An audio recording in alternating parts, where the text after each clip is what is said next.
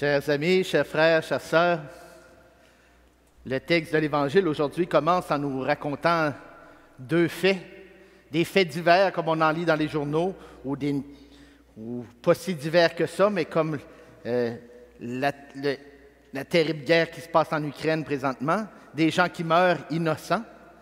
Et Jésus, en répondant aux pharisiens, aux scribes qui l'interrogeaient, qui essayaient de le prendre au piège, bien, il leur dit, pensez-vous que c'est à cause de leur péché personnel qu'ils ont, que des malheurs leur arrivent?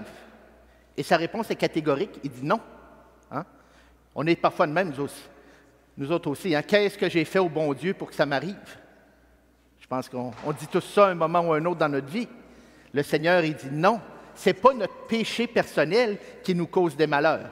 Les malheurs arrivent souvent par le péché des autres. Quand un homme veut prendre le pouvoir et il a soif de pouvoir jusqu'à écraser une autre nation, ça c'est un péché et le malheur arrive par ça. Mais ce n'est pas notre péché personnel qui nous apporte un malheur. Mais Jésus va plus loin et dit, si vous ne vous convertissez pas, vous allez mourir, vous aussi, vous périrez. Ça ne veut pas dire que si on ne se convertit pas au Seigneur, on va mourir tout d'un coup, tomber de mort. Hein? Mais ce qu'il vient nous dire, c'est que Dieu veut pour nous la vie. Il a un projet de vie pour nous. Il veut que nous vivions de sa vie.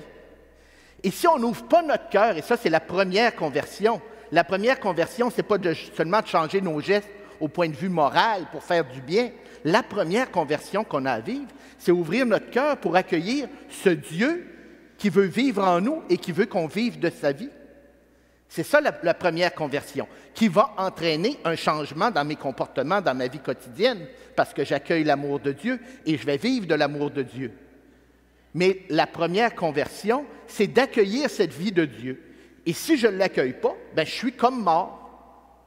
Je vais peut-être vivre jusqu'à 90 ans, 100 ans, mais si je n'ouvre pas mon cœur à cet amour de Dieu qui veut pour moi la vie, la vie en abondance et la vie éternelle, si je n'ouvre pas mon cœur à ce Dieu qui est vie et qui veut faire de moi son fils et sa fille pour vivre de sa vie, si je ne tourne pas mon regard vers ce Dieu qui est vie pour l'accueillir, je suis mort d'une certaine façon. Parce qu'il a un plan, un projet de vie pour moi. Et si je ne l'accueille pas, je dis non à la vie et à cette vie en abondance et à cette vie de Dieu en moi et je suis mort. Et pour porter du fruit, il le dit à la fin, on est tous appelés à porter du fruit dans nos vies. Et pour porter du fruit, il faut être connecté, branché à la source de la vie, hein? comme la branche qui est, le sarment qui est connecté au tronc, à, l'arbre, va porter du fruit. Eh bien, nous aussi, notre vie ne peut porter du fruit que si on est connecté, on est branché, on est relié à ce Dieu qui est le Dieu de la vie et qui veut pour nous la vie. Et ça, c'est le sens. Et Dieu veut toujours que nous ayons cette vie. La parabole euh, la vigne du sarment le dit, Dieu nous donne toutes sortes de chances, nous donne tellement d'opportunités, il nous donne toute une vie pour l'accueillir, cette vie. Hein? Il nous donne toujours la chance, par son pardon, par son cœur ouvert, par sa tendresse, sa miséricorde, d'accueillir cette vie. Notre, et c'est notre vocation comme être humain. C'est ce qu'on est. On est fait pour la vie, on est fait pour la vie de Dieu. Convertissez-vous et vous vivrez. Et voilà ce à quoi Dieu nous appelle. On est fait pour être des fils et des filles de Dieu. C'est notre vocation comme être humain. Je vais en venir un peu à la messe des artistes, ce ne sera pas long. Mais je vais faire une petite histoire avant qui va nous donner un parallèle. J'aime ça, Jésus parlant en parabole, mais moi aussi j'aime ça utiliser des paraboles.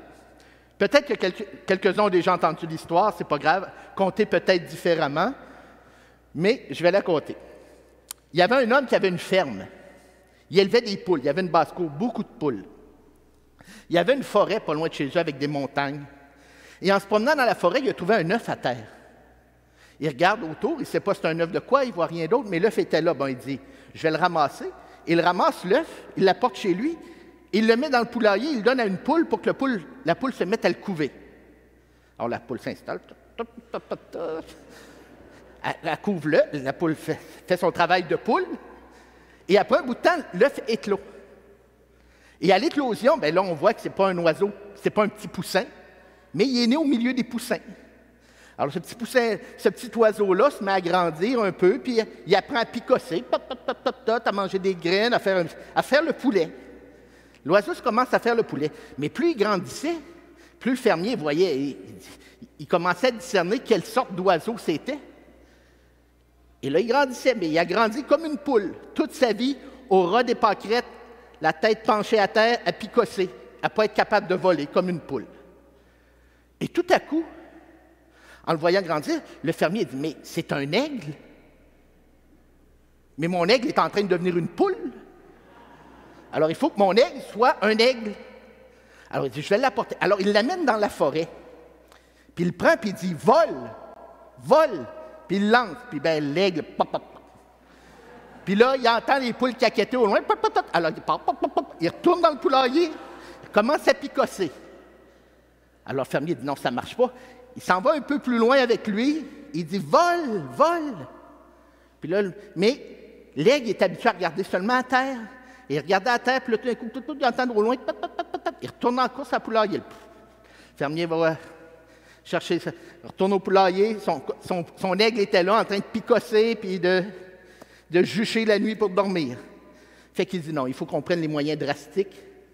Alors, il prend, l'aigle, il l'amène sur la montagne et il monte sur la montagne avec lui. Et il l'oblige à regarder vers le ciel. Et là, il entend tout d'un coup un... Je sais pas c'est à peu près ça que ça fait un aigle, là. Je sais pas. Peut-être que quelqu'un, une trompette, pourrait faire un son d'aigle plus facile. Et, l'aigle, en entendant ça, lève les yeux vers le ciel et voit des oiseaux voler, un beau vol en planant. Et tout d'un coup, il commence à s'essayer, il ouvre ses ailes, il ouvre ses ailes, il prend son envol, puis il va rejoindre les aigles dans le ciel. Il devient un aigle. Il devient ce qu'il était appelé à être, un aigle.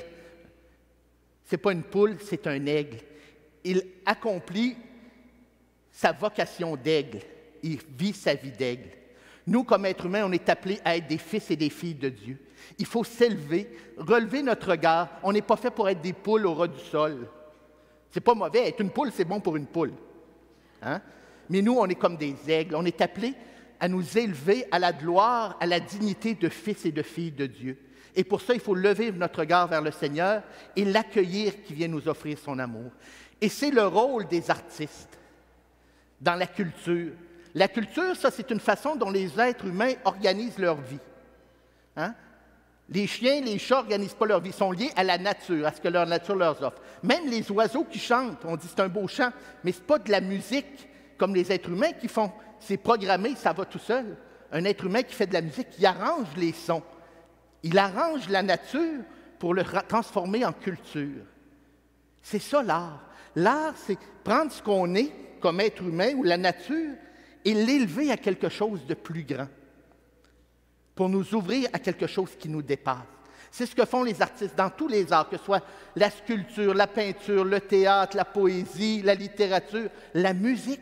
C'est de prendre ce qu'on est comme être humain et l'offrir et le tourner vers quelque chose qui nous dépasse, quelque chose de plus grand.